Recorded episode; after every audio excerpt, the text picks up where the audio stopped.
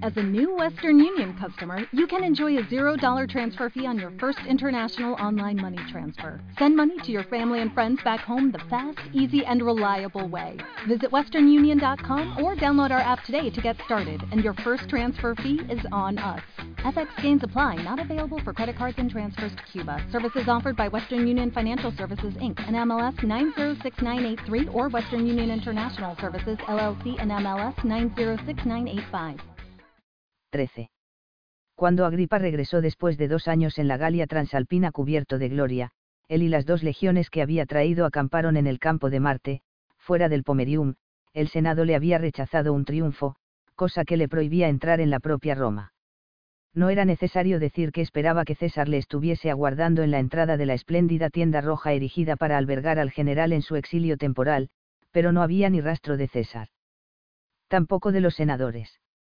Bueno, quizá había llegado pronto, pensó Agripa mientras le indicaba a su ordenanza que trajese sus cosas al interior, estaba demasiado ansioso por ver a César aunque fuera en la distancia como para buscar refugio. Sus ojos eran capaces de percibir el destello del metal a una distancia de dos millas o el casi invisible rasguño en algo sujeto en una mano, razón por la cual soltó un suspiro de alivio cuando vio a una gran guardia armada de germanos salir por la puerta Fontinalis y bajar por la colina hacia la vía recta. Entonces frunció el entrecejo, en el centro de la comitiva había una litera. César en una litera. Estaba enfermo. Ansioso e impaciente, se obligó a esperar donde estaba, a no correr hacia la litera, que acabó por detenerse delante de la tienda, acompañada por un aluvión de jubilosas felicitaciones de los germanos. Cuando Mecenas salió de la litera, Agripa soltó una exclamación.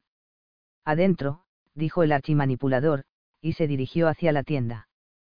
¿Qué pasa? César está enfermo. No, no está enfermo, solo metido en un buen lío, respondió Mecenas, que parecía tenso. Su casa está rodeada con guardias, y no se atreve a salir al exterior. Ha tenido que fortificarse, te lo puedes creer. Un muro y una trinchera en el Palatino. ¿Por qué? preguntó Agripa, asombrado. No lo sabes. No lo adivinas. ¿Qué puede ser aparte del ministro de trigo? Los impuestos. Los altos precios. Con los labios apretados, Agripa miró los estandartes de las águilas plantados en el suelo, fuera de su tienda, cada una envuelta en los laureles de la victoria. Tienes razón, tendría que haberlo sabido. ¿Cuál es el último capítulo en esta eterna épica? Dioses, comienza a ser tan insoportable como leer a Tucídides. Aquel gusano conspirador de Lépido, con 16 legiones bajo su mando, dejó que Sexto Pompeyo se fuese con todo el cargamento de trigo de África. Luego aquel asqueroso traidor de Menodoro tuvo una pelea con Sabino, no le gustaba estar bajo su mando, y desertó para irse con Sexto. No se llevó más que seis galeras de guerra con él, pero le dijo a Sexto la ruta de la cosecha de Cerdeña, así que esa también se perdió. El Senado no tiene alternativa. Debe comprarle el trigo a Sexto, que está cobrando 40 sestercios el modius. Eso significa que el trigo del Estado costará 50 sestercios el modius, mientras que los vendedores particulares están hablando de cobrar 60. Si el Estado compra el trigo suficiente para el reparto gratuito, tendrá que cobrarle 50 a aquellos que lo paguen. Cuando las clases bajas y el censo de cabeza se enteraron, se pusieron furiosos. Disturbios, guerras de bandas, César tuvo que traer una legión de Capua para vigilar los graneros estatales, por lo que el Vicus Portae Trigeminae está lleno de soldados, y el puerto de Roma, desierto. Mecenas tomó aliento y extendió las manos temblorosas. Es una crisis, una verdadera crisis. ¿Qué hay del botín que trajo Ventidio en su triunfo? Preguntó Agripa. No puede manipular los balances de los iros y mantener el precio a 40 para el pueblo. Podría haberlo hecho, pero Antonio insistió en que se le diera a mitad a él como triunviro y comandante en jefe en Oriente dado que el Senado aún está lleno de sus criaturas, votó que debería recibir cinco mil talentos, manifestó Mecenas con un tono lúgubre, agotada la pasión. Añade la parte de las legiones, y todo lo que quedan son dos mil. Nada más que 50 millones de sestercios, contra una factura de trigo de sexto de casi 500 millones de sestercios. César preguntó si podía pagar la factura en cuotas, pero Sexto dijo que no. Dinero en mano, o ni un grano. Un mes más verán los graneros vacíos. Y ningún dinero para pagar los costes de una guerra total contra el Méntula.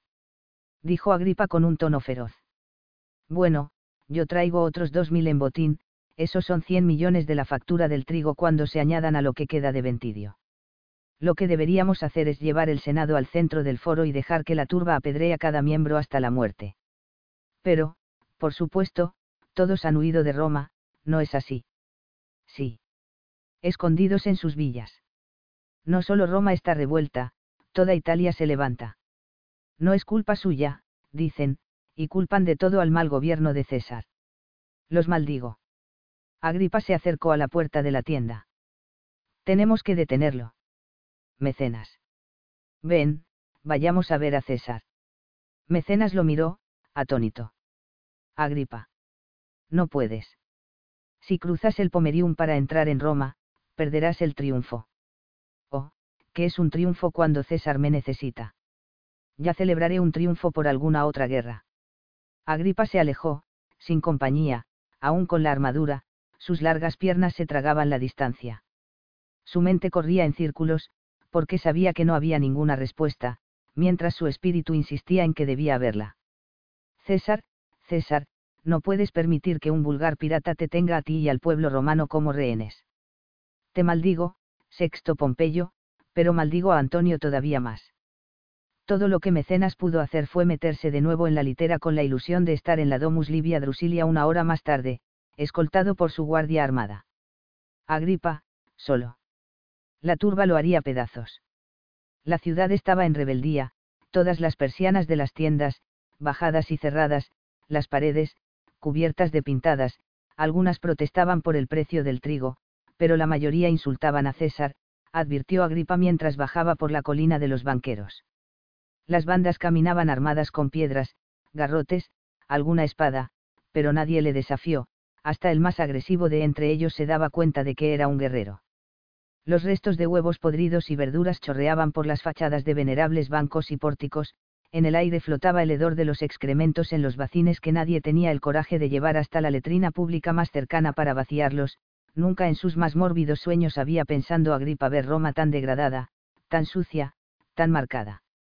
La única cosa que faltaba era el hedor del humo, hasta entonces, la locura aún no dominaba del todo.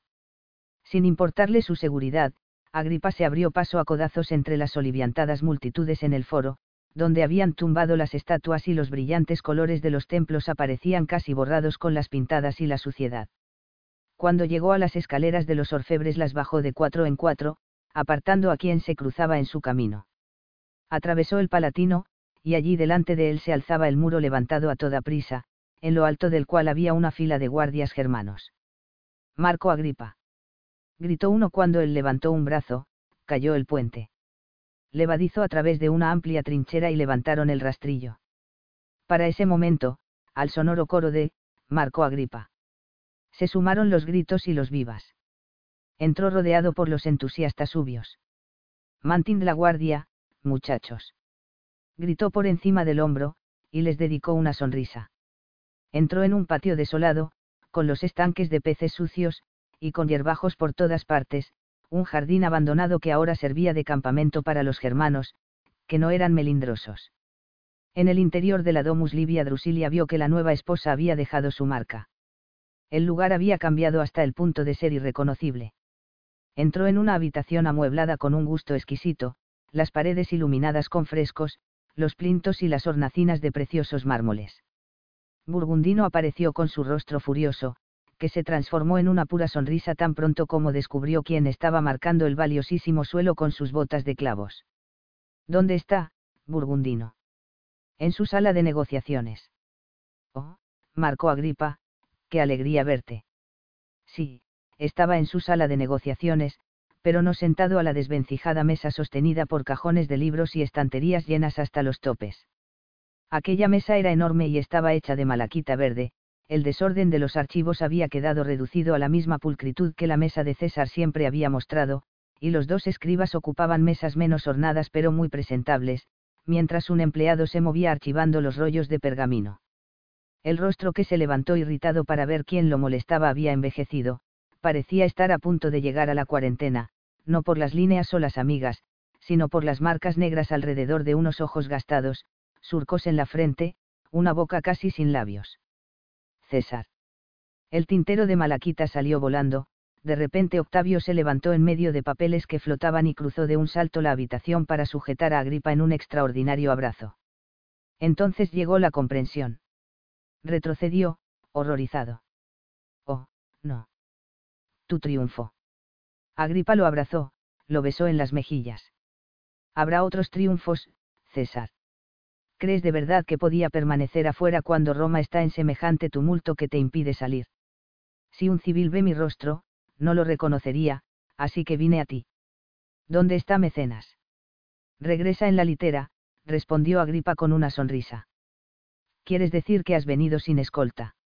No hay chusma que se pueda enfrentar a un centurión totalmente armado, y eso es lo que creyeron que era. Mecenas necesitaba la guardia más que yo. Octavio se enjugó las lágrimas, cerró los ojos. Agripa, mi querido Agripa. Oh, este será el punto de inflexión, lo sé. César. Preguntó una nueva voz, baja y ligeramente ronca. Octavio se volvió en los brazos de Agripa, pero sin apartarse. Livia Drusilia, mi vida vuelve a ser completa. Marco ha regresado a casa. Agripa contempló el pequeño rostro oval, la piel de un marfil impecable, la boca de labios llenos, los grandes ojos oscuros brillantes. Si ella encontraba la situación extraña, nada de eso se reflejó, ni siquiera en la profundidad de aquellos ojos tan expresivos. En su rostro apareció una sonrisa de auténtico deleite, y apoyó su mano suavemente en el brazo de Agripa, y lo acarició con la ternura de una amante. Marco Agripa, qué maravilloso, dijo, y después frunció el entrecejo. Pero tu triunfo. Renunció a él para verme, manifestó Octavio, y cogió a su esposa por una mano y puso el otro brazo sobre los hombros de Agripa. Ven, vamos a sentarnos en algún lugar más privado y cómodo. Livia Drusilia me ha dado la fuerza de trabajo más eficiente, pero he perdido mi aislamiento. ¿Es este nuevo aspecto de la casa de César obra tuya, señora? Preguntó Agripa, que se sentó en una silla dorada tapizada con un suave brocado púrpura y aceptó una copa de cristal de vino sin agua. Bebió un sorbo, y se rió. Una cosecha mucho mejor de la que acostumbrabas a servir, César. Supongo que beber sin agua significa que esto es una celebración. Ninguna más importante que tu regreso. Es una maravilla, mi Livia Drusilia. Para sorpresa de Agripa, Livia Drusilia no se ausentó, como debía hacer una esposa. Escogió una gran silla púrpura y se sentó con los pies debajo de las nalgas, y aceptó una copa de Octavio con un gesto de gracias. Vaya. La señora asiste a los consejos. De alguna manera tengo que sobrevivir un año más a esto, dijo Octavio, y dejó la copa después de aquel brindis. A menos que tú creas que podamos movernos el próximo año. No, César, no podemos. Portus Julius no estará preparado hasta el verano, por lo tanto, Sabino dijo en su última carta que me da ocho meses para armarme y entrenarme. La derrota de Sexto Pompeyo ha de ser completa, absoluta para que no pueda levantarse de nuevo aunque de alguna parte tendremos que encontrar por lo menos 150 barcos de guerra. Los astilleros de Italia no pueden darnos tanto. Solo hay una fuente capaz de proveerlos, y esa es nuestro querido Antonio, dijo Octavio con un tono amargo. Él y únicamente él es la causa de todo esto. Tiene al Senado comiendo de su mano, ningún dios puede decirme por qué. Creerías que esos locos actuarían mejor si no vivieran en medio de tanta agonía. Pues no. La lealtad a Marco Antonio cuenta más que los vientres hambrientos. Eso no ha cambiado desde los días de Catulo y Escauro, señaló Agripa. Le estás escribiendo. Lo estaba cuando tú apareciste en la puerta, desperdiciando una hoja de papel tras otra en un intento de encontrar las palabras adecuadas. ¿Cuánto tiempo ha pasado desde que lo viste? Más de un año, cuando se llevó a Octavia y a los niños a Atenas. Le escribí la primavera pasada y le solicité que se reuniese conmigo en Brundisium, pero me engañó al presentarse sin las legiones y con tal velocidad después de mi llamada que yo todavía estaba en Roma esperando su respuesta. Lo que hizo entonces fue regresar a Atenas y me envió una desagradable carta, con la amenaza de cortarme la cabeza si no me presentaba en nuestro próximo encuentro. Luego se marchó a Samosata, por consiguiente, nada de reunión. Ni siquiera estoy seguro de que haya regresado a Atenas. Dejemos eso de lado, César.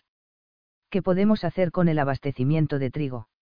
De alguna manera tenemos que alimentar a Italia, y más barato de lo que dice Mecenas que podemos. Livia Drusilia dice que debo pedir prestado todo lo que necesite de los plutócratas, pero me repugna hacerlo. Bueno, bueno, un buen consejo del gorrión negro. Tiene razón, César. Pedir en préstamo en lugar de implantar impuestos. Los ojos de ella volaron al rostro de Agripa, asombrados, el de aquel día era un encuentro que temía, convencida de que el más amado amigo de César sería su enemigo. ¿Por qué no iba a serio? Los hombres no daban la bienvenida a las mujeres en los consejos, y mientras ella sabía que sus ideas eran las correctas, los hombres como Estatilio Tauro, Calvisio Sabino, Apio Claudio y Cornelio Gallo detestaban ver cómo subía su estrella. Tener a Agripa de su lado era un regalo mayor que el hijo que hasta ahora no había tenido. Me exprimirán. Más que una esponja de primera calidad, dijo Agripa con una sonrisa. Sin embargo, el dinero está allí, y hasta que Antonio no mueva el culo de Oriente, no están obteniendo ninguna ganancia del Este, su mayor fuente de beneficios. Sí, lo entiendo, admitió Octavio, un tanto embarado, sin tener muy claro si deseaba verse abrumado por los buenos consejos sobre cosas que había deducido por sí mismo.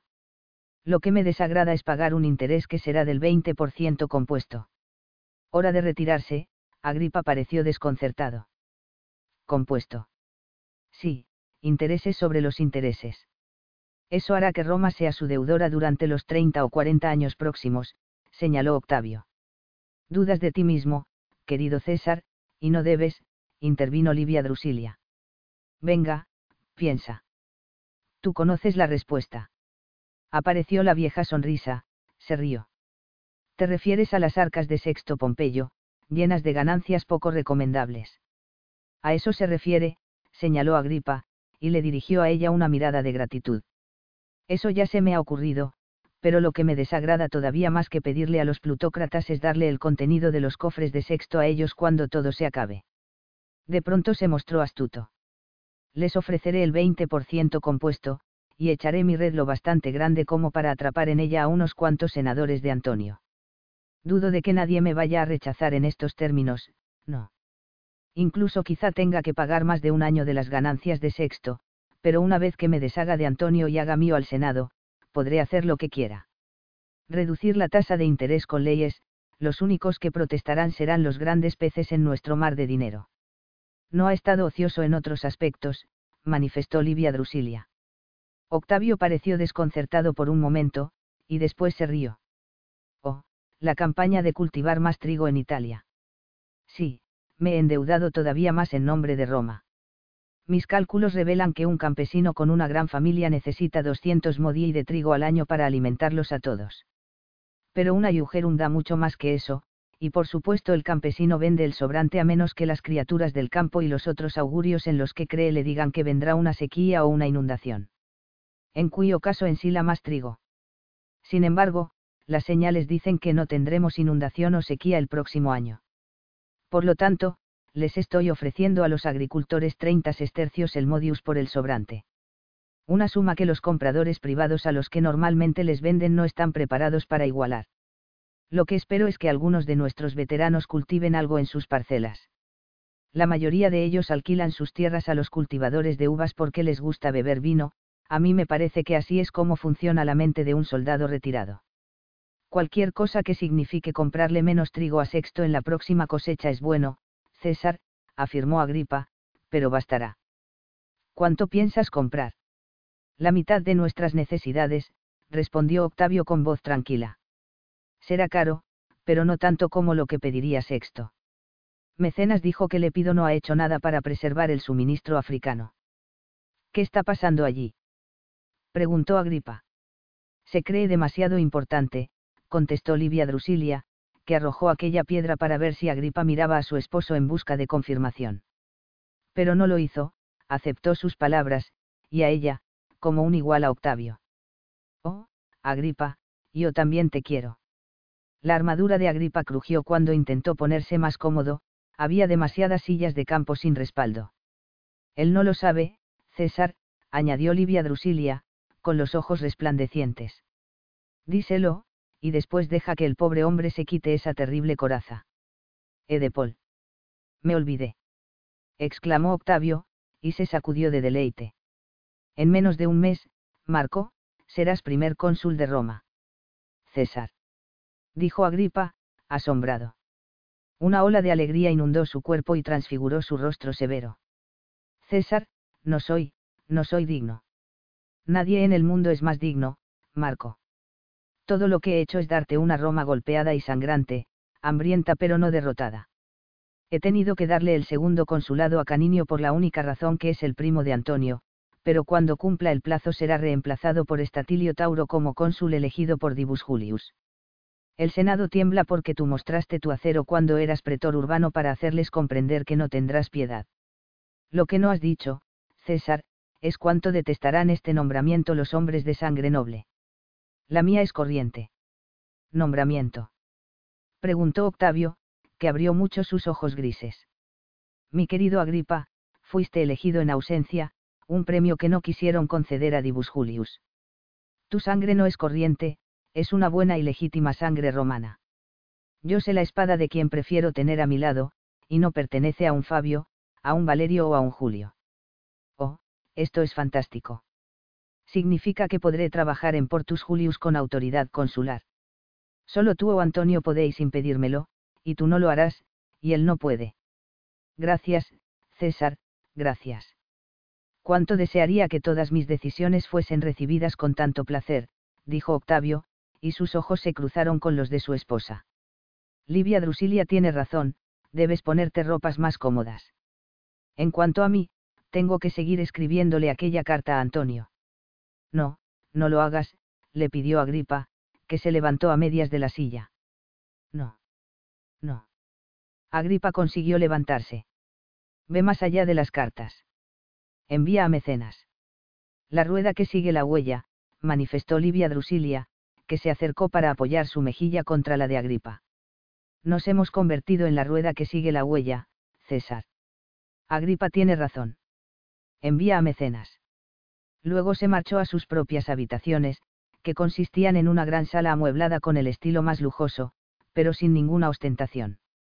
Había un gran armario, porque a Livia Drusilia le encantaba la ropa, pero, con diferencia, la habitación más grande era su tablinum privado, su estudio, que no imitaba al de un hombre, sino que era el de un hombre.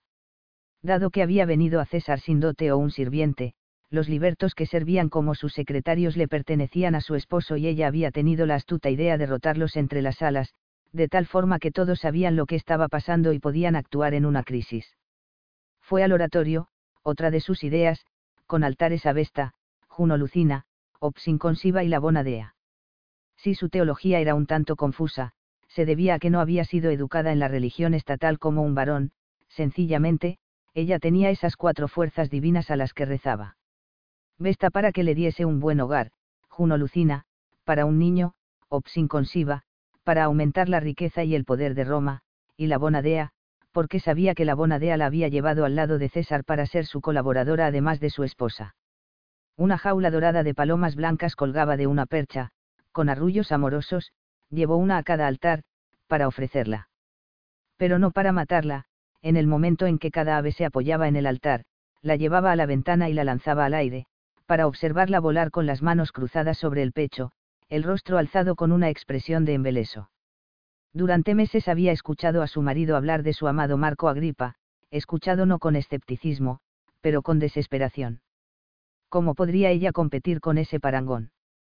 ¿Quién había acunado la cabeza de César en su regazo en aquel terrible viaje desde Apolonia hasta Beriam después del asesinato de Divus Julius, ¿Quién lo había cuidado cuando el asma amenazaba matarlo, quien siempre había estado allí hasta que la defección de Salvidieno lo había exiliado a la Galia transalpina. Marco Agripa, nacido el mismo día, aunque no en el mismo mes. Agripa había nacido el vigésimo tercer día de julio, Octavio el vigésimo tercer día de septiembre, ambos el mismo año. Ahora tenían 25, y habían estado juntos durante nueve. Cualquier otra mujer hubiese intentado meter una cuña entre ellos, pero Livia Drusilia no era tan estúpida ni tan crédula. Compartían un vínculo que ella sabía por instinto que nadie podría romper. Entonces, ¿para qué gastar su esencia en el intento? No, Lo que debía hacer era congraciarse ella misma con Marco Agripa, ponerlo de su parte, o, al menos, intentar hacerle ver que su lado era el lado de César.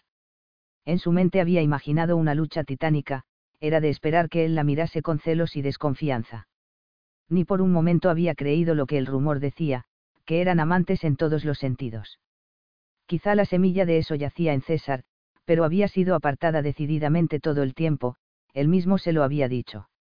Sin admitir que existía, pero dándole a ella el resumen de una conversación que había tenido con Dibus Julius en un carro en un viaje por la Hispania ulterior. 17. Había sido un contubernal y sin experiencia y enfermo con el privilegio de servir con el más grande romano que hubiese existido. Dibus Julius le había advertido de que su belleza, aliada con su delicada mirada, llevaría a las alegaciones que se acostaba con hombres, en la homofóbica Roma, una siniestra desventaja para una carrera pública. No, él y Agripa no eran amantes. Lo que tenían era un vínculo más profundo que la carne, una única fusión de sus espíritus. Al comprender esto, ella se había sentido aterrorizada de Marco Agripa, el único al que no conseguiría tener como su aliado. Que su sangre fuese despreciada por Claudio Neronia no tenía importancia, si Agripa era una parte intrínseca de la milagrosa supervivencia de César, entonces para la nueva Livia Drusilia su sangre era tan buena como la suya. Incluso mejor. El encuentro ese día había llegado y pasado, y la había dejado con el corazón tan ligero como la visión de una mariposa en el viento, porque había aprendido que Marco Agripa realmente amaba como pocos eran capaces o deseaban amar, sin condiciones, sin miedo a rivales, sin deseo de favores o distinción. Ahora somos tres, pensó mientras miraba a la paloma de Opsinconsiva elevarse por encima de los pinos, tan alto que las puntas de sus alas resplandecieron doradas con el sol del ocaso. Ahora somos tres para cuidar de Roma, y tres es un número afortunado. La última paloma pertenecía a la Bonadea, su oferta privada que solo le concernía a ella. Pero mientras se elevaba, una águila bajó del cielo para cogerla, llevársela. Una águila. Roma ha aceptado mi ofrenda, y ella es una diosa más grande que la Bonadea. ¿Qué podría significar? No preguntes, Livia Drusilia. No, no preguntes. A Mecenas nunca le importaba que lo enviasen a negociar a lugares como Atenas, donde disponía de una pequeña residencia que no tenía ninguna intención de compartir nunca con su esposa, una típica Terencia Barrone, altiva, orgullosa, muy consciente de su estatus. Allí, como ático, podía complacer su lado homosexual discreta y deliciosamente. Pero eso podía esperar, primero, tenía que ver a Marco Antonio, que se decía que estaba en Atenas, aunque Atenas no lo había visto. Al parecer, no estaba de humor para filosofía o conferencias. Cuando Mecenas salió para presentar sus respetos al gran hombre, no lo halló porque estaba ausente, fue Octavia quien lo recibió, quien lo sentó en una silla ática que él no encontró hermosa. ¿Por qué será que los griegos, tan brillantes en todo, nunca han aprendido a apreciar de verdad la curva? Le comentó a Octavia mientras aceptaba la copa de vino. Si hay algo que me desagrada de Atenas, es la matemática rigidez de sus ángulos rectos. Oh, sí que tienen cierto afecto por la curva, mecenas. No hay capitel de columna ni la mitad de hermoso para mí como el jónico. Como un pergamino desenrollado, cada extremo curvándose hacia arriba. Sé que las hojas de acanto corintia se han hecho más populares en los capiteles, pero son un exceso. Para mí, reflejan una cierta decadencia, manifestó Octavia con una sonrisa. Parece, pensó Mecenas, un tanto agobiada, aunque todavía no ha cumplido los treinta. Como su hermano, ha desarrollado unas manchas oscuras alrededor de sus luminosos ojos aguamarina y su boca. Su sonrisa muestra una curva triste. Hablando de curvas. El matrimonio tiene problemas. Sin duda, no. Incluso un lujurioso como Marco Antonio no podía encontrar falta alguna a Octavia, como esposa o mujer. ¿Dónde está? Sus ojos se nublaron, se encogió de hombros. No tengo idea. Regresó hace un nunditium, pero apenas si lo he visto. Glafira está en la ciudad, escoltada por sus dos hijos menores. No, Octavia, es imposible que te sea infiel delante de tus narices. Yo misma me lo dije, y creo que me lo creí. El archimanipulador se inclinó hacia adelante en la silla angular. Vamos, querida, no es Glafira lo que te preocupa. Tienes demasiado sentido común para eso. ¿Cuál es en realidad el problema? Sus ojos se velaron, sus manos se movieron indefensas. Estoy desconcertada, mecenas. Lo único que te puedo decir es que Antonio ha cambiado de alguna manera que no puedo explicar. Esperaba que regresase lleno de buena salud y gritando de diversión, le encanta visitar escenarios de guerra, le rejuvenece. Pero ha vuelto, oh, no lo sé, marchito. Esa es la palabra correcta. Es como si el viaje le hubiese privado de algo que necesita desesperadamente para mantener la buena opinión de sí mismo. Ha habido otros cambios, se ha enemistado con Quinto Delio, a quien despachó. No quiere ver a Planeo, que vino de visita desde la provincia de Asia.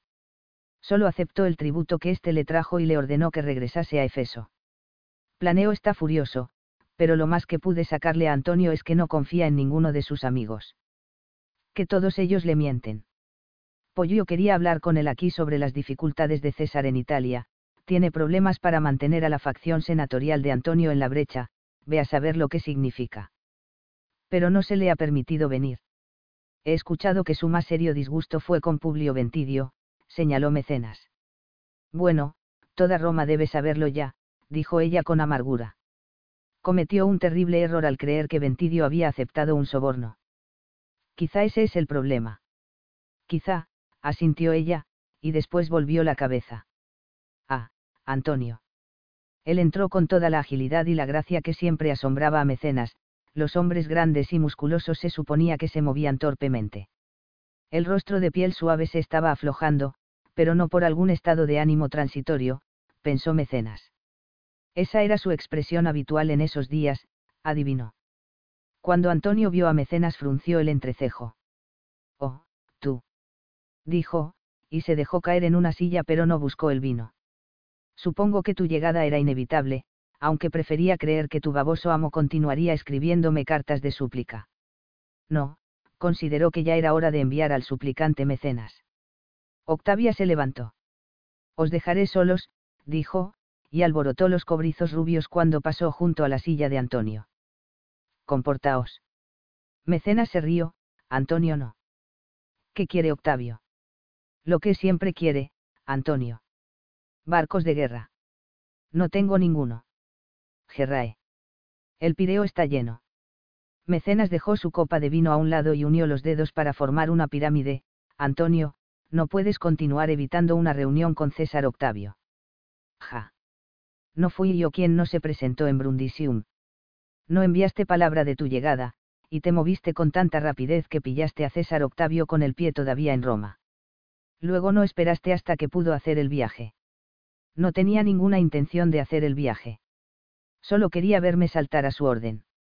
No, él no haría eso. La discusión continuó y continuó durante varias horas, que emplearon para hacer una comida sin intención de disfrutar de las exquisiteces que los cocineros de Octavia habían preparado y durante la cual Mecenas observó a su presa como un gato a un ratón. Aunque tembloroso con la perspectiva de la caza. Octavia, tú estás más cerca de la diana de lo que crees, pensó. Marchito es la palabra correcta para describir a este nuevo Antonio finalmente dio una palmada en los muslos y soltó un ruido de enfado, la primera señal que había hecho de impaciencia. Antonio, admite que, sin tu ayuda, César Octavio no puede derrotar a Sexto Pompeyo. Antonio le mostró los dientes. Lo admito sin tapujos. Entonces no se te ha ocurrido que todo el dinero que necesitas para dominar Oriente e invadir el reino de los partos está en las bóvedas de Sexto. Bueno, sí, se me ha ocurrido. Entonces, si es así, ¿por qué no comienzas a redistribuir la riqueza de la manera correcta, la manera romana?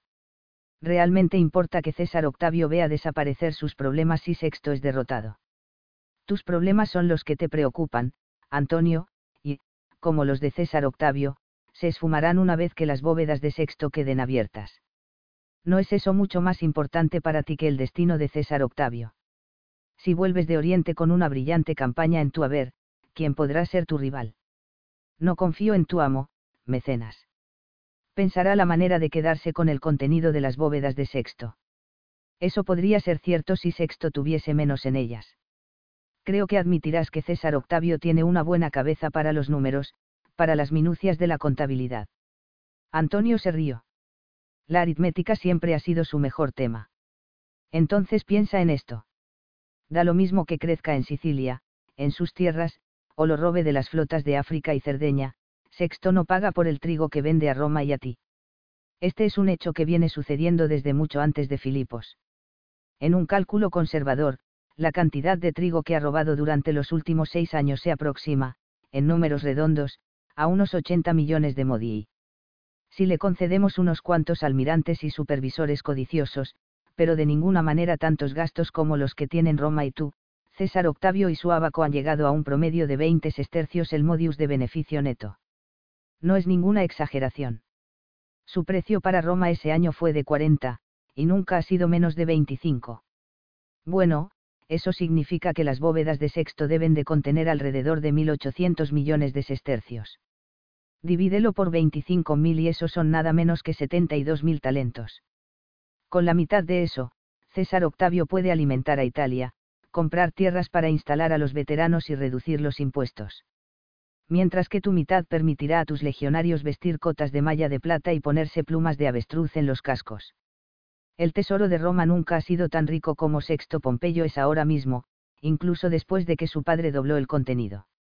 Antonio lo escuchó con arrobada fascinación, su espíritu animado. Podría haber sido muy malo en aritmética en sus años de escolar, él y sus hermanos habían rehuido las lecciones la mayor parte de las veces, pero no tuvo problemas en seguir la lección de mecenas, y sabía que esta debía de ser una acertada estimación de la actual riqueza de Sexto. Júpiter, que cunnus. ¿Por qué no se había sentado con su abaco para obtener este resultado? Octavio tenía razón, Sexto Pompeyo había sangrado Roma de toda su riqueza. El dinero no había desaparecido sin más. Lo tenía Sexto. Te comprendo, admitió escuetamente. Entonces vendrás en persona a ver a César Octavio en primavera siempre que el lugar no sea Brundisium. Ah, ¿qué tal Tarentam? Un viaje más largo, pero no tan arduo como Ostia o Puteoli. Está en la vía Apia, muy conveniente para hacer después una visita a Roma. Eso no le convenía a Antonio.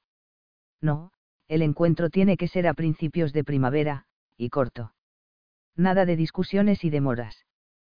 Tengo que estar en Siria para el verano para iniciar mi invasión. Esto no va a ocurrir, Antonio, pensó Mecenas. He abierto tu apetito al mencionarte sumas que un glotón como tú no puede resistir. En el momento en que llegues a Tarentam te habrás dando cuenta de lo enorme que es el pastel, y tú querrás a porción del león. Nacido en el mes de Sestilis, león. Mientras que César es un niño nacido en el límite, una mitad del frío y meticuloso Virgo y la otra mitad del equilibrio de Libra. Tu Marte también está en León, pero el Marte de César está en una constelación mucho más fuerte, Escorpión. Y su Júpiter está en Carnero, junto con su ascendente. Riquezas y éxito. Sí, he escogido al amo correcto. Claro que yo también tengo la astucia de Escorpión y la ambivalencia de Piscis. Sacado de su análisis astrológico, Mecenas dio un respingo al oír a Antonio preguntarle. ¿Te parece aceptable? Sí. Tarentam en las nonas de abril. Se ha tragado el anzuelo, les informó Mecenas a Octavio, a Livia Drusilia y a Agripa cuando llegó de regreso a Roma justo a tiempo para el año nuevo y para la inauguración del periodo de Agripa como primer cónsul. Sabía que lo haría, manifestó Octavio, complacido. ¿Cuánto tiempo llevabas escondiendo el anzuelo en el seno de tu toga, César? preguntó Agripa. Desde el principio, antes de ser triunviro. Solo era cuestión de añadir un año a los anteriores. Ático, Opio y los Balbo han dicho que están dispuestos a prestar dinero de nuevo para comprar la próxima cosecha, dijo Livia Drusilia con una sonrisa un tanto maliciosa. Mientras estabas ausente, mecenas, Agripa los llevó a ver Portus Julius. Por fin comienzan a creer que podremos derrotar a Sexto. Bueno, saben sumar mejor que César, señaló Mecenas. Ahora son conscientes de que su dinero está seguro la toma del cargo por Agripa se desarrolló sin inconvenientes. Octavio observó el cielo nocturno con él durante la vigilia, y su buey blanco como la nieve aceptó el martillo y el puñal del Popa y el Cultrarius con tanta tranquilidad que los senadores presentes no sufrieron estremecimientos de aprehensión, un año de Marco Vipsanio Agripa era un año más que suficiente. Dado que el buey blanco de Cayo Caninio Gallo eludió el martillo y casi escapó antes de que le administrasen el golpe que lo paralizaría, no pareció probable que Caninio pudiese tener la capacidad de enfrentarse a este tipo vulgar y de baja cuna. Roma continuaba alborotada, pero fue un invierno crudo, el Tíber se heló, cayó nieve y no se fundió, un terrible viento del norte sopló sin cesar. Nada de eso animaba a que se reuniesen grandes multitudes en el foro y en las plazas, lo que permitió a Octavio aventurarse más allá de sus paredes, aunque Agripa le prohibió que las derribase.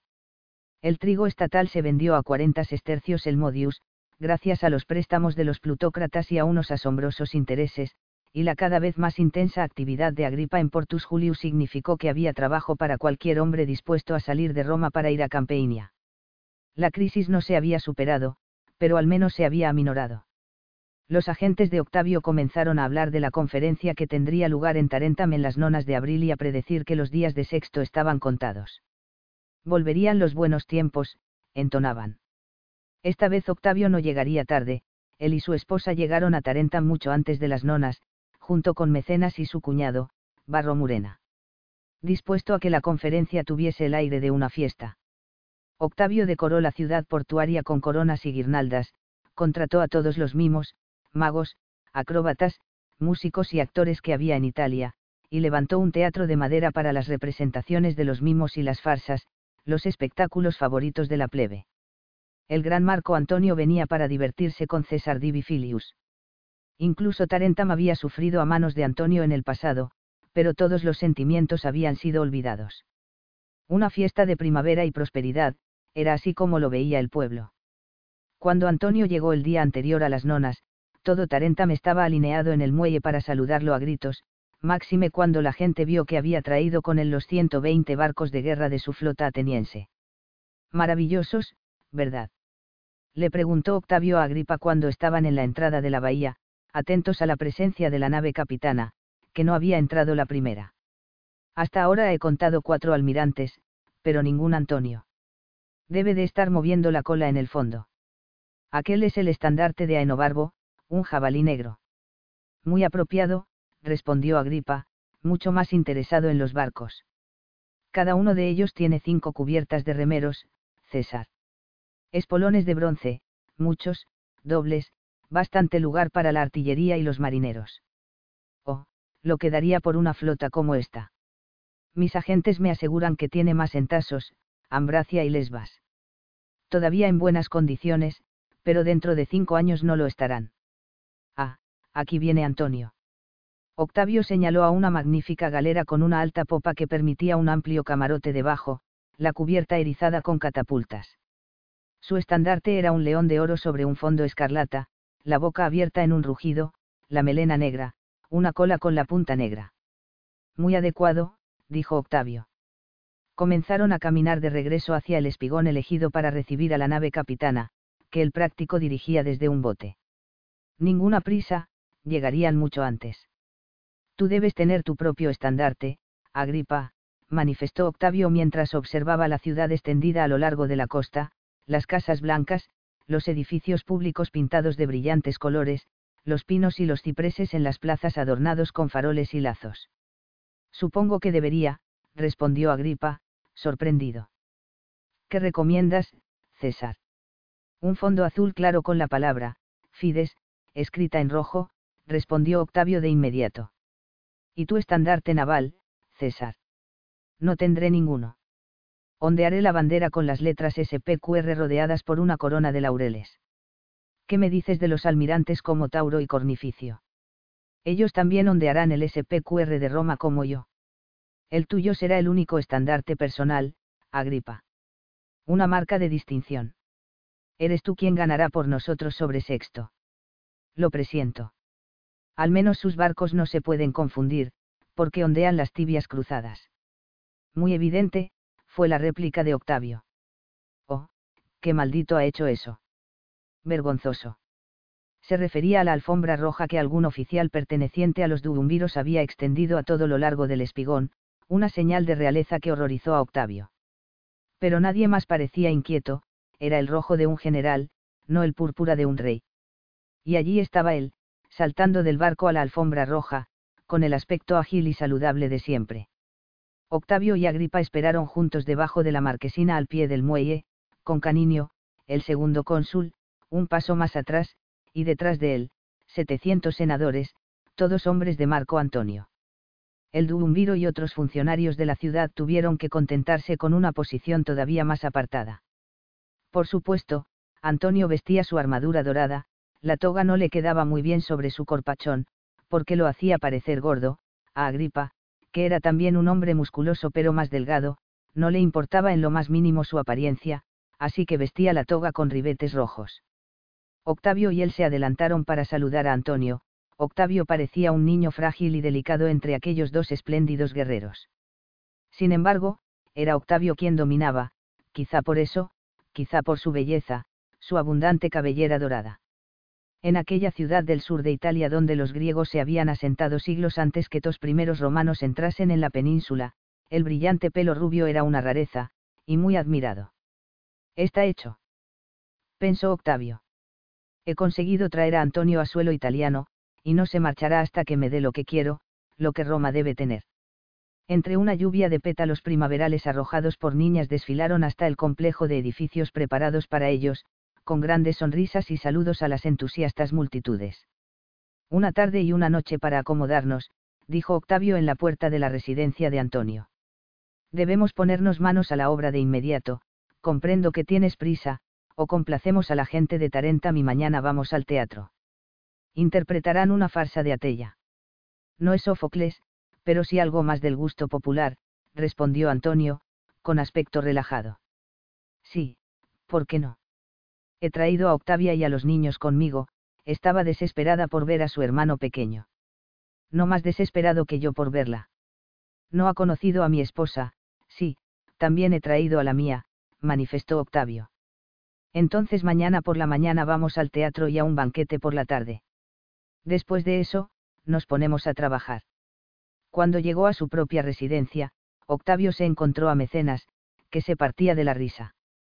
Nunca lo adivinarás consiguió decir Mecenas, que se enjugaba las lágrimas, para echarse a reír de nuevo. Oh, es tan divertido. ¿Qué? preguntó Octavio mientras dejaba que un sirviente le quitase la toga. ¿Dónde están los poetas? Eso es precisamente, César. Los poetas. Mecenas consiguió controlarse, aunque de vez en cuando tragaba, con los ojos llenos de lágrimas. Horacio, Virgilio, el compañero de Virgilio, Plotio Tupca, Vario Rufo y varias luminarias menores salieron de Roma hace un nundinum para elevar el tono intelectual de este festival de Tarentam, pero, se ahogó, se rió, se controló, en cambio fueron a Brundisium. ¿Qué pasó? Pues que Brundisium no los dejó marchar, decidido a tener su propio festival. Aulló de risa. Octavio mostró una sonrisa, Agripa soltó una breve carcajada, pero ninguno de los dos podía apreciar la situación como mecenas, porque carecían de su conocimiento de lo despistados que eran los poetas. Cuando se enteró Antonio, se rió con tanta fuerza como mecenas, después envió un correo a Brundisium con una bolsa de oro para ellos. Octavio, que no se esperaba la presencia de Octavia y los niños, no había puesto a Antonio en una casa lo bastante grande como para acomodarlos a todos sin que lo molestase el ruido del cuarto de los niños, pero Livia Drusilia encontró una nuera solución me han hablado de una casa cercana cuyo propietario está dispuesto a cederla durante la duración de la conferencia. ¿Por qué no me voy allí con Octavia y los niños? Si yo también estoy, entonces Antonio no podrá quejarse de un tratamiento de segunda clase para su esposa. Octavio le besó la mano y le sonrió a aquellos maravillosos ojos rasgados. Brillante, amor mío. Hazlo ahora mismo. Si no te importa, no asistiremos a la función de mañana. Ni siquiera los triunviros pueden tener a sus esposas sentadas con ellos, y yo nunca escucho bien desde las filas de las mujeres, en el fondo, y, además, no creo que a Octavia le gusten mucho más las farsas que a mí. Pídele a Burgundino que te dé una bolsa, y sal de compras por la ciudad. Sé que tienes una debilidad por los vestidos bonitos, y puedes encontrar algo que te guste. Si no recuerdo mal, a Octavia le gusta comprar. No te preocupes por nosotras, dijo Livia Drusilia, muy complacida. Quizá no encontremos nada que nos guste, pero será una ocasión para conocernos la una a la otra.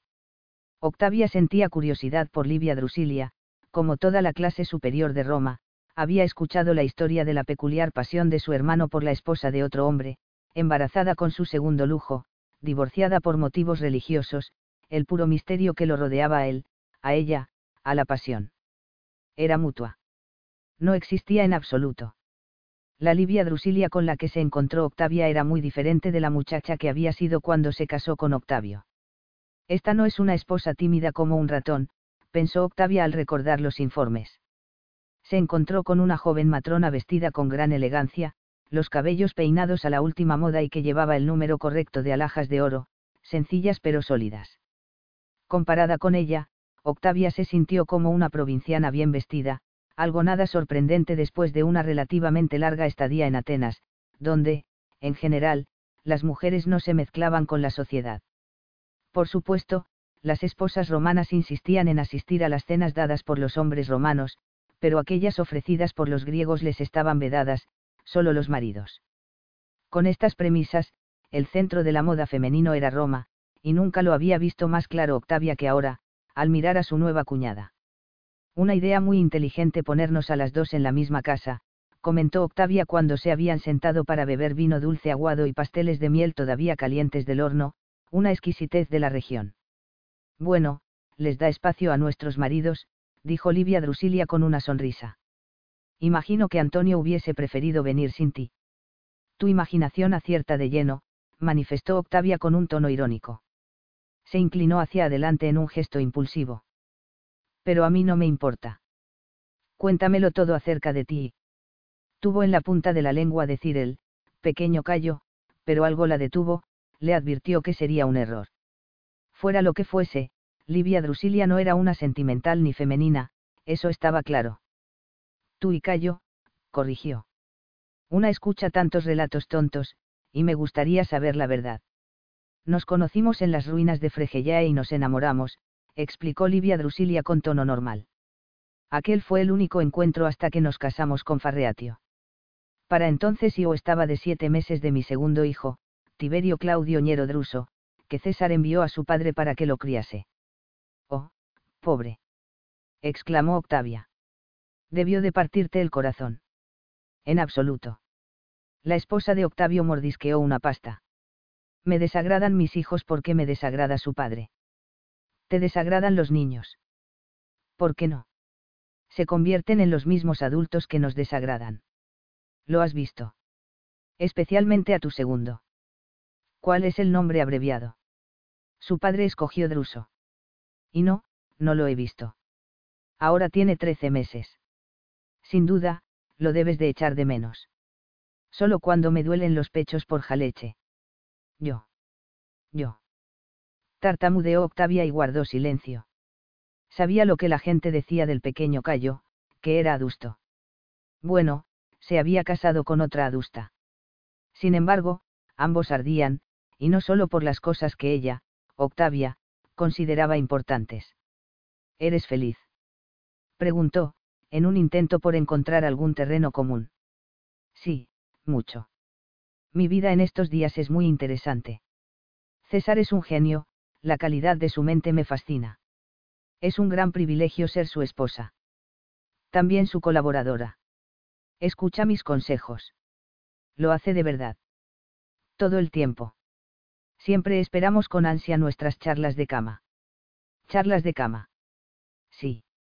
Se reserva todas las preocupaciones del día para discutirlas conmigo en privado. Las imágenes de esa extraña unión aparecieron ante los ojos de Octavia, dos personas jóvenes y muy atractivas acurrucadas en su cama hablando. ¿Alguna vez? ¿Alguna vez? Quizá después de que la conversación terminase, concluyó, y luego salió de su ensimismamiento con un respingo cuando Livia Drusilia se rió, con un sonido de campanillas.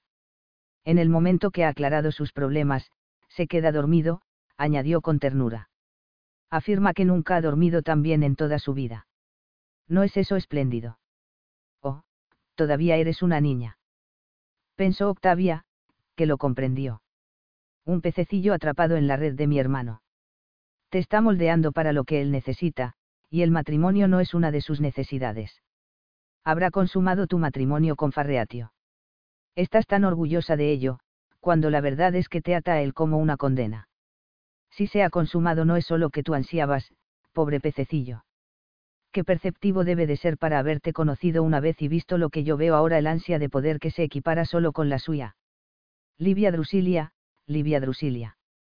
Perderás tu juventud, pero nunca conocerás la verdadera felicidad de una mujer como la he conocido yo, como la conozco ahora. La primera pareja de Roma, que presenta un rostro de hierra al mundo, que lucha uno al lado del otro para controlar a todas las personas y todas las situaciones con las que se encuentra. Por supuesto, has embaucado a Agripa. Supongo que él está tan prendado contigo como lo está mi hermano. ¿Qué sabes de Escribonia? Preguntó, para cambiar de tema. Está bien, aunque no es feliz, respondió Livia Drusilia, que emitió un suspiro. La visito una vez a la semana ahora que la ciudad está un poco más tranquila, es difícil salir cuando las bandas callejeras provocan disturbios. César puso guardias también en su casa. ¿Y Julia? Por un momento, Livia Drusilia pareció desconcertada, luego, su rostro se despejó. Oh, aquella Julia. Curioso, siempre pienso en la hija de Dibus Julius cada vez que escucho su nombre. Es muy bonita. Tiene dos años, así que ya debe de caminar y hablar. Es despierta. En realidad no lo sé. Escribonia la mima. De pronto, Octavia sintió que estaba a punto de echarse a llorar, y se levantó. Estoy muy cansada, querida. ¿Te importa si voy a echar una siesta? Tenemos tiempo de sobra para ver a los niños, estaremos aquí unos cuantos días. Lo más probable, varias nundinae, dijo Livia Drusilia, que era obvio que no estaba muy entusiasmada ante la perspectiva de encontrarse con toda una tribu de niños. La predicción privada de Mecenas resultó correcta, después de haber pasado el invierno en Atenas calculando el tamaño de la suma en las arcas de Sexto Pompeyo, Antonio quería la parte del león. El 80% es para mí, anunció. ¿A cambio de qué? preguntó Octavio con el rostro impasible. La flota que he traído a Tarentam y los servicios de tres almirantes con experiencia, Víbulo, Opio Capito y Atratino. 60 de las naves están al mando de Opio, las otras 60 al de Atratino, mientras que Víbulo actúa como almirante supervisor. Por el 20%, yo debo proveer otros 300 barcos como mínimo, además de un ejército terrestre para la invasión de Sicilia. Correcto, dijo Antonio, que se miró las uñas. ¿No te parece que es una repartición un tanto desproporcionada? Sonriente, Antonio se inclinó hacia adelante con un aire de sutil amenaza. Ponlo de esta manera, Octavio, sin mí, no puedes derrotar a Sexto. Por lo tanto, soy yo quien dicta los términos. Negocias desde una posición de poder. Sí, lo entiendo. Pero no estoy de acuerdo por dos motivos. Primero, que actuaremos en conjunto para eliminar un tábano de debajo de la silla de Roma, no de la tuya o de la mía. Lo segundo es que necesito más del 20% para reparar los daños de Sexto y para pagar deudas de Roma. Me importa una mierda lo que tú quieras o necesitas. Si voy a participar, recibo el 80%. Eso significa que estarás presente en Agrigentum cuando abramos las bóvedas de Sexto. Preguntó Lépido. Su llegada había sido una sorpresa para Antonio y Octavio, convencidos de que el tercer triunviro y sus 16 legiones estaban bien lejos del camino en África. Como se había enterado de la conferencia tan pronto como para ser partícipe era algo que Antonio no sabía, mientras que Octavio sospechaba que el que se lo había comunicado era el hijo mayor de Lépido, Marco, que estaba en Roma para casarse con la primera novia de Octavio, Servilia Batia. Alguien había hablado, y Marco se había puesto en contacto con Lépido de inmediato. Si había grandes botines a mano, entonces los Emilio Lépido debían tener su justa parte. No, no estaré en Agrigentum. Replicó Antonio. Estaré muy avanzado en mi camino para reducir a los partos. Entonces, ¿cómo esperas que la partición de lo que hay en las bóvedas de sexto se haga según tu dictado? Preguntó Lépido. Porque si no se hace, pontífice máximo, tú estarás fuera de tu trabajo sacerdotal y de todo lo demás. Me importan tus legiones. No, no me importan. Las únicas legiones que valen su pan me pertenecen, y no estaré en Oriente para siempre. El 80%. El 50%, dijo Octavio, con el rostro todavía impasible. Miró a Lépido. En cuanto a ti, pontífice máximo, no te toca nada. Tus servicios no serán requeridos. Tonterías, por supuesto que lo serán, dijo Lépido con un tono complaciente. Sin embargo, no soy codicioso.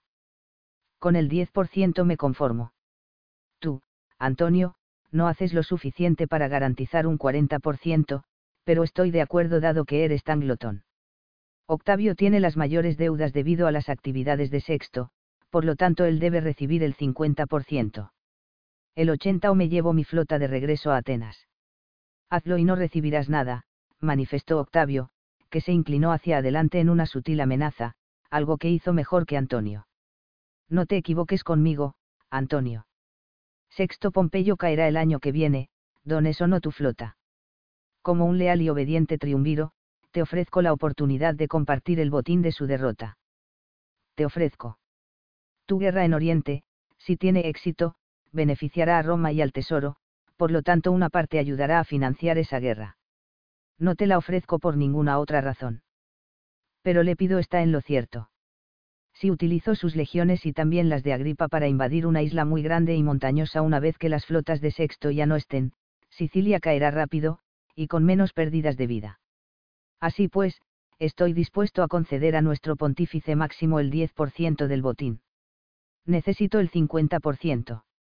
Eso te deja a ti con el 40%. El 40% de 72.000 son 29.000. Eso es más o menos lo que César terna en su cofre de guerra para su campaña contra los partos. Antonio escuchó con lo que sin duda era una ira creciente, pero no dijo nada. Sin embargo, continuó Octavio, para el momento en que acabemos de montar toda esta guerra total contra Sexto, él habrá añadido otros 20.000 talentos a su tesoro, el precio de la cosecha de este año. Eso significa que tendrá alrededor de 92.000 talentos. El 10% de eso es más de 9.000 talentos. Tu 40, Antonio, subirá a unos 37.000. Piensa en eso, hazlo. Un enorme beneficio para una inversión menor, solo una flota, no importa lo buena que sea. 80, repitió Antonio, pero no con la misma firmeza. ¿Cuánto ha venido dispuesto a llevarse? Se preguntó Mecenas. No el 80%, él sabe que nunca conseguiría eso pero está claro que se ha olvidado de añadir otra cosecha al botín. Depende de cuánto haya gastado en su mente. En las viejas cifras, 36.000. Si acepta un 10% menos de las nuevas cantidades, se queda un poco por delante de aquellos si había contado llevarse el 50%. Recuerda que lo que va a ti, Antonio, y a ti, Lépido, se paga en nombre de Roma, manifestó Octavio.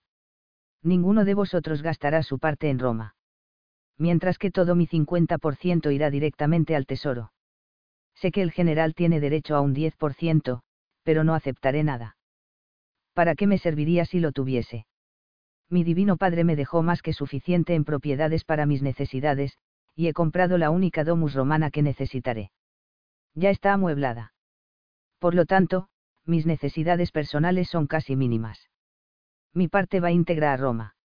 El 70%, dijo Antonio. Soy el socio principal. ¿En qué? Desde luego no en la guerra contra Sexto Pompeyo, replicó Octavio. El 40%, Antonio. ¿Lo tomas o lo dejas? El regateo continuó durante un mes, al final del cual Antonio ya tendría que haber estado camino de Siria. Que se quedase donde estaba se debía enteramente al botín de Sexto, porque estaba decidido a salir de las negociaciones con lo suficiente para equipar 20 legiones al máximo y a 20.000 soldados de caballería.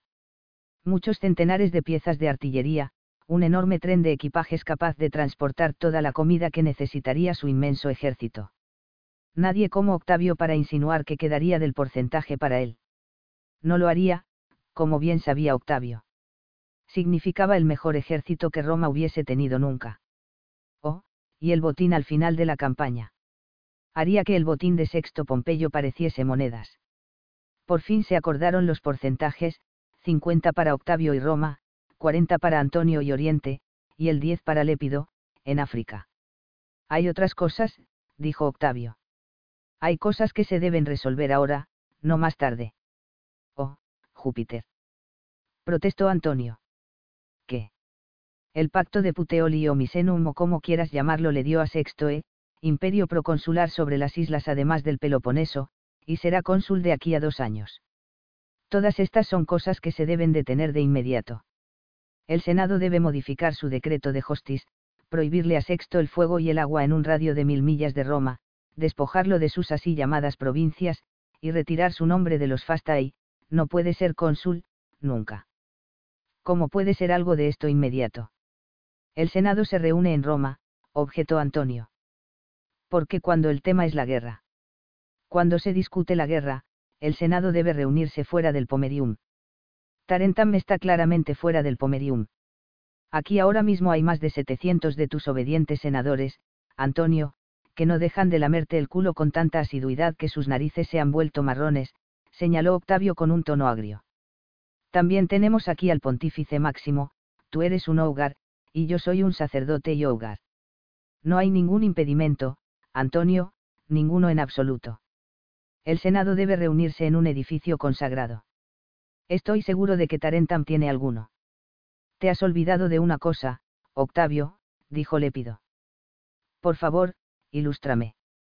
El nombre de Sexto Pompeyo ya está en los Fastai, eso es lo que ocurre cuando escogemos los cónsules por años adelantados, y después sencillamente fingimos que han sido electos. Tacharlo sería nefas. Octavio se rió. ¿Por qué tacharlo, Lépido? No veo la necesidad.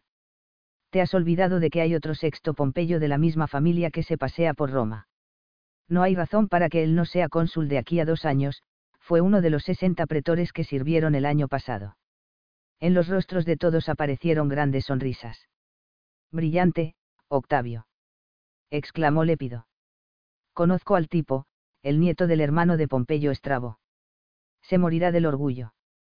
Esperemos que no sea para tanto, Lépido. Octavio se desperezó, bostezó, consiguió parecer un gato aito. ¿Supones que esto significa que podemos concluir el pacto de Tarentam y regresar a Roma para dar a conocer la feliz noticia de que el triunvirato ha sido renovado por otros cinco años y que los días de Sexto Pompeyo el pirata están contados? Debes venir, Antonio, ya es demasiado tarde para una campaña este año. Oh, Antonio, qué maravilla. exclamó Octavia cuando él se lo dijo podré ver a mamá y visitar a la pequeña Julia, Livia Drusilia es indiferente a su sufrimiento, no se esfuerza en lo más mínimo para convencer al pequeño. César Octavio, quiero decir, a mantenerse en contacto con su hija. Tengo miedo por la pequeña. Estás embarazada de nuevo, dijo Antonio, que al fin cayó en la cuenta. Lo has adivinado. Qué sorprendente. Apenas si es un hecho, y estaba esperando a estar segura para decírtelo. Espero que sea un niño. Niño, niña, ¿qué más da? Tengo muchos de ambos. Así es, asintió Octavia. Más que cualquier hombre distinguido, sobre todo si incluyes a los mellizos de Cleopatra. Brilló una sonrisa. Molesta, querida. ¿E Castor? No. Mejor dicho, orgullosa de tu virilidad, creo, dijo ella con una sonrisa confieso que algunas veces me pregunto por ella, por Cleopatra. Está bien. Su vida es agradable. Se ha borrado de la conciencia de la mayoría de Roma, incluido mi hermano. Es una pena en cierta manera, dado que tiene un hijo de Dibus Julius además de tus mellizos. Quizá algún día regrese a Roma. Me gustaría verla de nuevo. Él le cogió la mano y se la besó. En Roma, a Antonio le esperaban dos cartas, una de Herodes y otra de Cleopatra. Consideró la de Cleopatra como menos urgente, y rompió el sello de la de Herodes. Mi querido Antonio, por fin soy rey de los judíos. No fue fácil, dada la ineptitud militar de Cayo Sosio. No Silo, él. Un buen gobernador para la paz, pero no a la altura de la tarea de disciplinar a los judíos. Sin embargo, me hizo un gran humor al entregarme dos buenas legiones de tropas romanas y dejarme que las llevase al sur, a Judea. Antígono salió de Jerusalén para encontrarse conmigo en Jericó, y lo derroté. Luego escapó a Jerusalén, que sufrió el asedio. Cayó cuando Sosio me envió otras dos buenas legiones. Vino con ellas. Cuando cayó la ciudad quiso saquearla, pero le convencí para que no lo hiciese. Lo que yo quería y Roma necesitaba, fe dije, era una Judea próspera, no un desierto arrasado. Al final, estuvo de acuerdo pusimos a Antígono con cadenas y lo enviamos a Antioquía. Una vez que estés tú en Antioquía puedes decidir qué hacer con él, pero yo recomiendo vigorosamente la ejecución. He liberado a mi familia y a la familia de Hircano de Masada, y me he casado con Mariamne. Está embarazada de nuestro primer hijo. Dado que no soy judío, no me he nombrado a mí mismo sumo sacerdote. Ese honor le ha correspondido a un zadoquita, Ananeel, que hará todo lo que yo le diga. Por supuesto, tengo oposición, y hay algunos que conspiran para levantarse en armas contra mí, pero nada de eso prosperará. Mi pie está ahora bien firme en el cuello judío, y no se levantará nunca mientras haya vida en mi cuerpo. Por favor, te lo ruego, Marco Antonio, devuélveme una Judea entera y contigua en lugar de estos cinco lugares separados. Necesito un puerto de mar, y me sentiría feliz con Yaapa.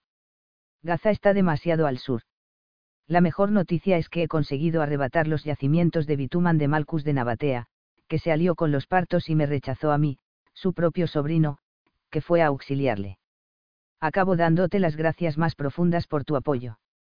Isteid seguro de que Roma nunca lamentará haberme hecho rey de los judíos.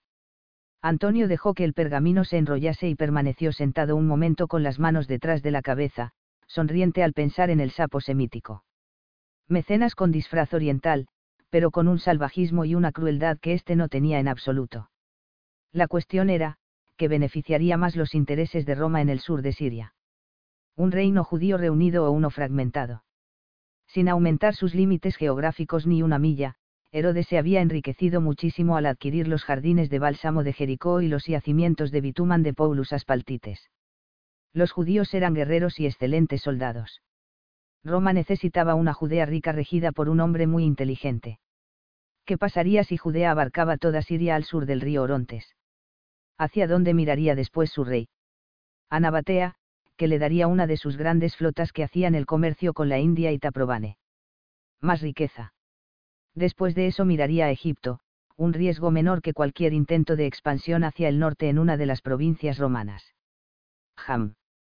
Recogió la carta de Cleopatra, rompió el sello y la leyó mucho más rápido que la de Herodes. No es que fuesen muy diferentes, Herodes y Cleopatra no tenían ni una pizca de sentimentalismo. Como siempre, ella había escrito una letanía de alabanzas a Cesarión, pero eso no era sentimentalismo, era la leona y su cachorro. Cesarión aparte, era la carta de una soberana más que de una examante. Glafira haría bien en emular a su contraparte egipcia. El pequeño rostro afilado de Cleopatra apareció delante de su mirada interior, los ojos dorados brillantes cuando estaba feliz. Era feliz. Una carta tan práctica, suavizada solo por el amor por su hijo mayor. Bueno, ella era, primero, gobernante y, después, mujer. Pero por lo menos tenía más de qué hablar que con Octavia, preocupada con su embarazo y encantada de estar de nuevo en Roma, aunque no veía mucho a Livia Drusilia, a la que consideraba fría y calculadora.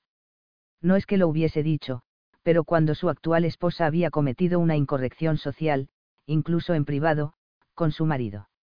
Pero Antonio lo sabía porque él compartía el desagrado de Octavia, la muchacha era una criatura de Octavio. Que tenía Octavio, que podía coger y sujetar a unas personas escogidas con garras de acero. Agripa, Mecenas y ahora Livia Drusilia.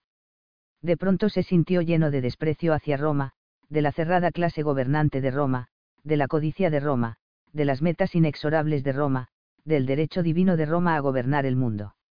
Incluso los Sila y los César habían cedido sus propios deseos ante Roma y ofrecido todo lo que hicieron a los altares romanos, alimentaron a Roma con sus fuerzas, sus hechos, con el animus que los empujaba. ¿Qué había de malo en él? ¿Por qué era incapaz de esa clase de dedicación a algo abstracto, a una idea? Alejandro Magno no pensaba de Macedonia de la manera que César pensaba de Roma, pensaba primero en sí mismo, soñaba en su propia cabeza de Dios, no en el poder de su país. Por supuesto, era por eso que su imperio se había deshecho tan pronto como él murió. El imperio de Roma nunca caería por la muerte de un hombre o por la muerte de muchos hombres. Un hombre romano tenía su lugar en un sol temporal, nunca pensaba en sí mismo como el sol. Alejandro Magno lo había hecho. Quizá Marco Antonio también. Sí. Marco Antonio quería un sol propio, y su sol no era el de Roma. No, no era el de Roma porque había dejado que aquel grupo de Tarentam rebajase su porcentaje. Todo lo que tenía que hacer era marcharse con su flota, pero no lo había hecho.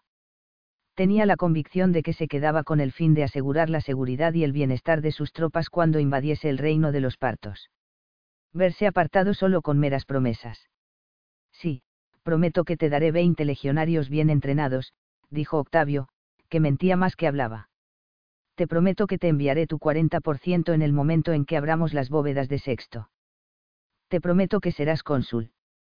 Te prometo que serás primer triunviro. Te prometo que cuidaré de tus intereses en Occidente. Te prometo esto, te prometo aquello. Mentiras, mentiras, todo eran mentiras. Piensa, Antonio, piensa. Tienes más de 700 de los mil senadores. Puedes buscar votantes en las clases superiores y controlar las leyes, las elecciones.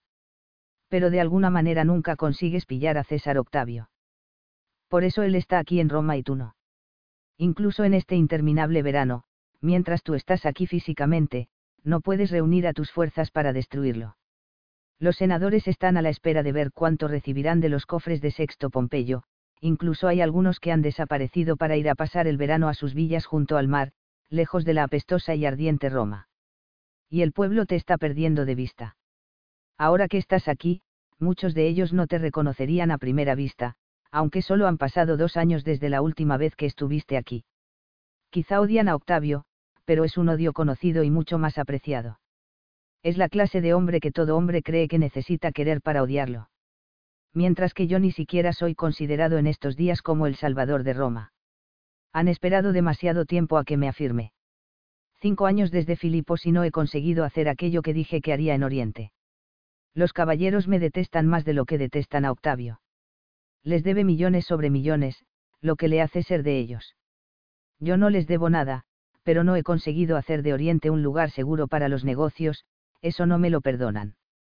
El mes de julio ha pasado. Sestilis desaparece a toda prisa, es algo que no comprendo. ¿Cómo es que el tiempo pasa tan rápido? El año que viene, tendrá que ser el año que viene. Si no lo es, seré el hombre de las promesas vanas, un fracasado. Mientras que aquella pequeña sabandija gana. Octavia apareció en la puerta, titubeó con una sonrisa vacilante y luego entró cuando él la llamó. No tengas miedo, dijo él con la voz profunda, no te comeré. No creo que lo hagas, querido. Solo me preguntaba cuándo nos marchamos para Atenas. En las calendas de septiembre. Se aclaró la garganta. Te llevaré a ti, pero no a los niños. Para final de año estaré en Antioquía, y eso significa el exilio para ti en Atenas. Los chicos estarán mucho mejor en Roma, bajo la protección de tu hermano. En su rostro se reflejó la desilusión, sus ojos se llenaron de lágrimas no derramadas. Oh, eso será duro, dijo ella con voz quebrada. Me necesitan. Puedes quedarte aquí si lo prefieres, replicó él con un tono seco. No. Antonio, no puedo. Mi lugar está contigo, incluso si no estás en Atenas muy a menudo. Como tú quieras. As a new Western Union customer, you can enjoy a $0 transfer fee on your first international online money transfer. Send money to your family and friends back home the fast, easy, and reliable way. Visit westernunion.com or download our app today to get started, and your first transfer fee is on us. FX gains apply, not available for credit cards and transfers to Cuba. Services offered by Western Union Financial Services Inc. and MLS 906983 or Western Union International Services LLC and MLS 906985.